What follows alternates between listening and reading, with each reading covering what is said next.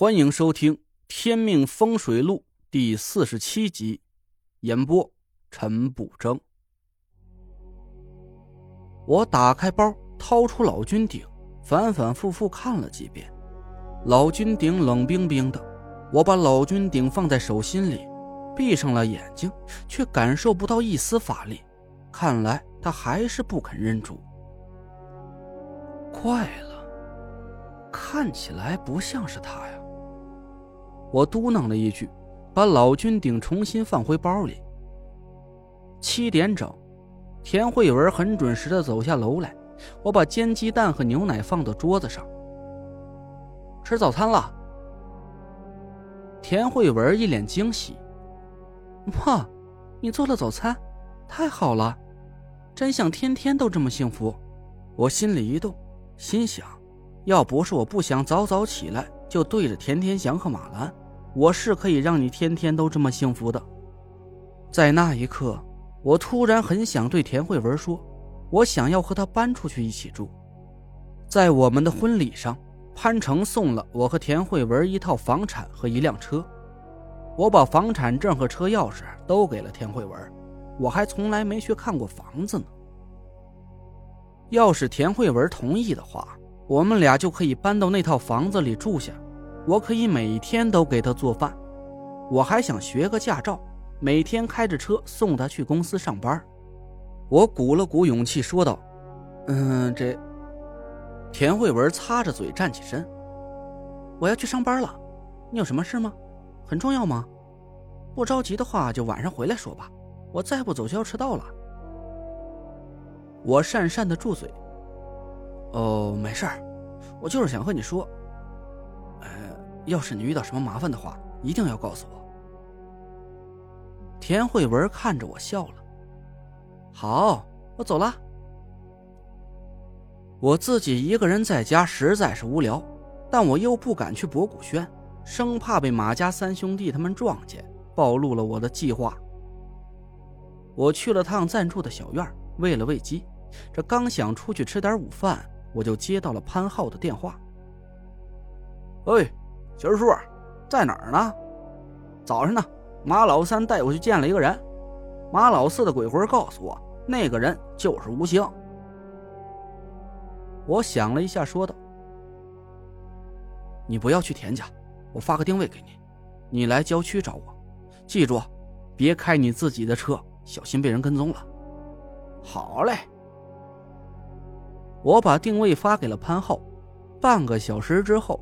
潘浩开着一辆不起眼的面包车来到了小院我开着我家买菜的车出来的，怎么样？我聪明吧？哎，聪明聪明，快进来！我把潘浩让进院子里，趴着门缝看了半天，确认身后没人跟踪，这才关上了院门。赶紧说说什么情况？潘浩对我翘起大拇指说：“还别说，还都让你猜中了。”今天呢，马老三把我带到一家酒店的总统包间里，那里住着一个三十来岁的人。马老三让我叫他吴大师。那孙子还神神叨叨的给我跳了半天大神啊，告诉我说我被一个厉鬼缠上了。我冷哼了一声，说道：“哼，他比厉鬼还难缠呢。”潘浩笑道：“我就装着吓得不行啊，一个劲儿求他给我解开。”他说呀，等你把血玉还给我，让我拿着血玉再去找他，他可以施法保住我的命。我有点疑惑的说道：“吴兴就信你了？就算你对付不了马老四的鬼魂，但你爸可是京城五魁之一，哪怕他自己道行不够，还可以求助吴桐和夏风这样的前辈高手。这吴兴，难道就一点就没有疑心？”潘浩很得意的撩了一下头发。那样子，别提有多欠揍了。我给他编了个谎，我说我坏了五魁门里的规矩，我把夏疯子的孙女给睡了。五魁门里人呢，都让我得罪完了，没人肯给我解煞。嘿，怎么样？这借口是不是完美？我差点惊掉了下巴。我靠，你也真敢说出这话，传到夏前辈耳朵里，你就不怕他把你活撕了？潘浩无所谓的摇摇头说道：“京城里谁不知道风水仙子夏天啊？那性格才叫一个开放。凡是找他看过风水的人呐，哪个没被他勾搭过？夏疯子要真是想撕人呢，还且轮不到我呢。”我有点吃惊的说道：“我婚礼上跟在夏前辈身后那个女孩，就是你说的夏天吧？真没想到，他是那种人。”潘浩苦笑了一声：“唉，没法子，五魁每家都有本难念的经，不然我爸呀也不能着急忙慌的到处找你师傅。”我问道：“是为了五魁联手破解天煞吧？”“对，吴瘸子情况你知道了，他家被命煞诅咒，都活过三十岁。这严哑巴的儿子出生时候就带着阴阳煞。”他有个怪癖，喜欢把自己打扮成个女人。夏疯子家就倒霉喽，被桃花煞缠身。他孙女勾的野男人呢，没有一百，少说也有五六十了。我哦了一声，那你家呢？潘浩有点不好意思，一张脸涨得通红。我爷爷活的时候说过，我家一直都很有钱，财煞过旺，冲了后代的香火。我家会在我这一代绝后。我吃了一惊，这么严重？那你身体有什么问题吗？潘浩哭丧着脸摇摇头。和我好过女人呢，能从东四排到西单，或无论跟谁在一起，女方都不会怀孕。我爸带着我把京城和魔都的大医院都跑遍了，什么问题也没检查出来。这真是奇了怪了。我点点头，心里大概有了数。你家这事财星久旺，冲撞了南斗星君，堵塞了后代的气运。而且，这个天煞必须要在你年满三十周岁之前解开才会有效。你现在多大了？潘浩叹了口气说道：“哎，下个月啊就满二十九了。”所以，我爸才会不顾脸面去讨好你，就是为了让你师傅答应出山。再过一年，就算是送子观音呢，也不能让我家延续香火了。我点了点头，沉默了一下。哎，对了，我师傅这一门是被什么天命诅咒的？连你都不知道吗？潘浩挠了挠头。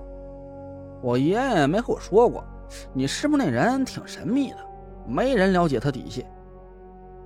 我挺失望，只能点点头说：“哎，好吧，那咱继续说吴兴的事吧。”哎，好。潘浩继续说了下去：“你猜的大差不差。吴兴的意思是啊，他可以施法解开我身上的阴煞，但是条件是让我拜他为师。你没答应他吧？当然没有。我和吴兴说，我是风水世家的后人，想要另拜师门呢。”必须先征得列祖列宗的同意。我对他诅咒发誓，说我爸只要一点头，我立马就提着礼物上门给他磕头。他应该是信了我了。我皱了皱头，说道：“赌咒发誓这种事啊，以后尽量不要干，小心遭天谴。”潘浩笑道：“我是说，我爸一点头，这个事啊才生效。要是我爸不点头呢？”我失笑道：“靠！”给你粘上毛啊，比猴还精。那你从他身上发现什么不对劲的地方了吗？潘浩一拍大腿，赶紧点头。还真有。我借口要瞻仰一下吴大师的尊容，仔细看了一下他的脸，他眉心的神光啊，是青绿色的。我吃了一惊，青绿色？那他是不是长脸、方下巴，眼角处有三道长纹，天庭处？长了一颗痣，潘浩哈哈大笑起来。行行行，这行业出手就是有没有？没错，他的面貌就是你说那样。